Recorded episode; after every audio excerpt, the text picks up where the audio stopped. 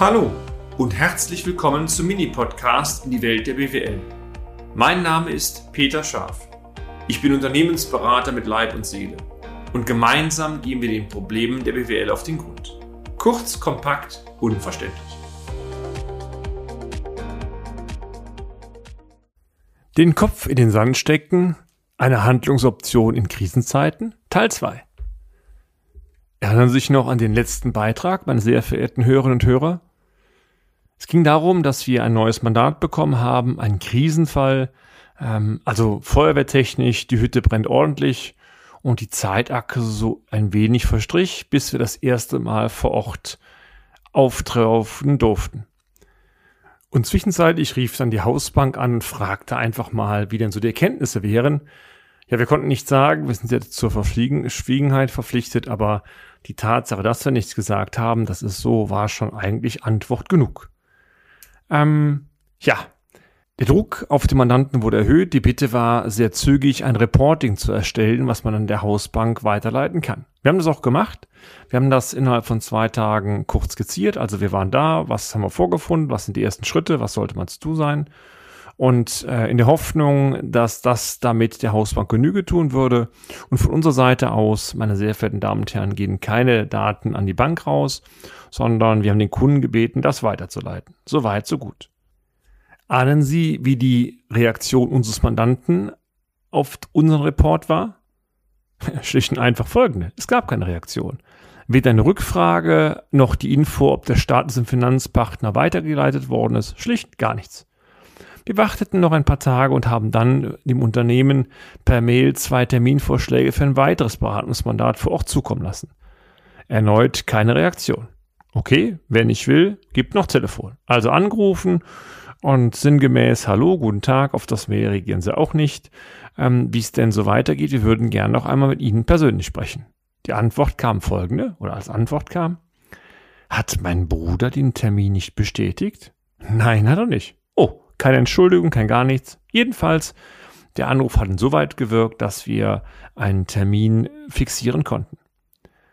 Für uns, dieses Thema hat mein Bruder nicht bestätigt, ein erneutes Zeichen dafür, dass die internen Prozesse des Unternehmens, dazu zähle ich auch das Kommunikationsverhalten, ein wesentlicher Schwachpunkt war.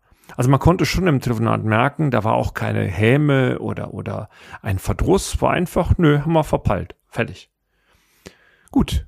Wir haben daraufhin den Termin, das war ja einer unserer Vorschläge, bestätigt und waren dann froh, ein paar Tage später endlich einmal wieder beim Kunden zu sein, um dann einmal das eine oder andere auch mal bewusst aktiv anzusprechen. Stellen Sie sich jetzt einmal folgende Situation vor. Der Geschäftsinhaber saß mit beiden Kindern uns gegenüber an einem großen Holztisch. Alle drei hatten einen Schreibblock vor sich und warteten darauf, wer das Gespräch öffnen würde.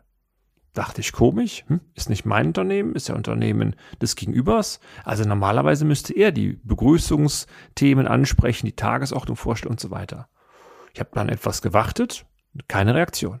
Okay, wenn der Kunde nicht reden kann, reden will, bitteschön, mache ich es halt eben oder wir.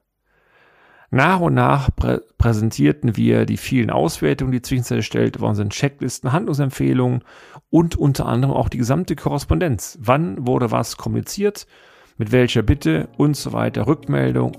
Ja, spannend. Pause, hier und da wurde eine Notiz gemacht, das war's dann auch.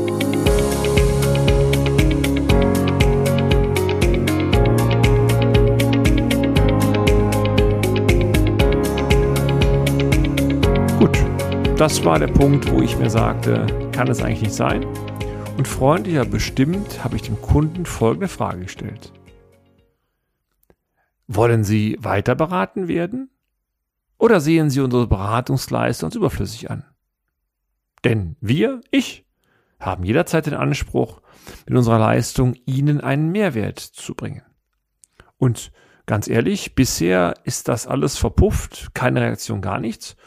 Und wenn wir keinen Mehrwert beim Mandanten sehen, also auch konkret bei Ihnen nicht sehen, dann ist es nur richtig, das Mandat niederzulegen. Also kurzum, lieber Kunde, das Geld, was wir durch dich verdienen, sind wir dir einerseits zwar dankbar, wir sind Kaufleute, aber andererseits, das Geld kannst du dir sparen.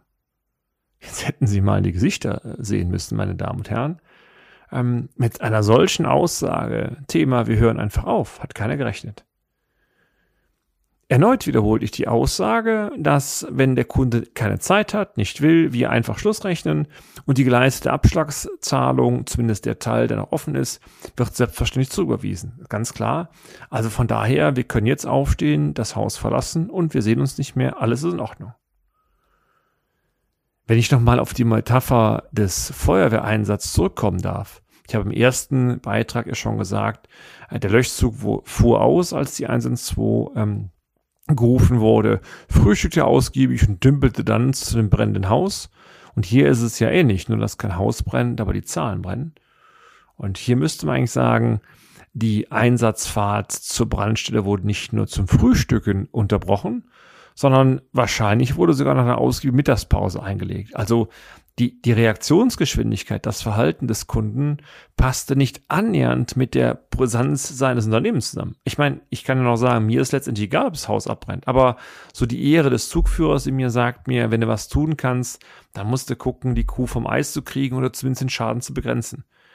Aber einfach abwarten, das ist nicht meine Strategie.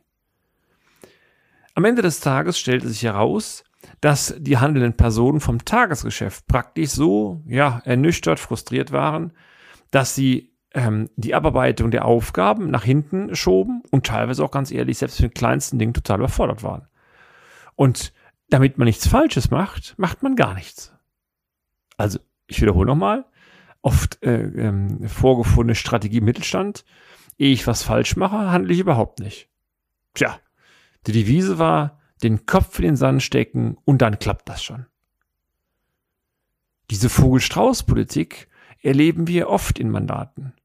Man ist einfach mit der Komplexität überfordert, gibt auch keine Rückmeldung. Das wäre noch eine Aussage. Hör mal, ich krieg's nicht hin, kannst du was tun, kannst du helfen? Nix, passiert gar nichts. Aber ganz ehrlich, kann ich so adäquat Probleme lösen?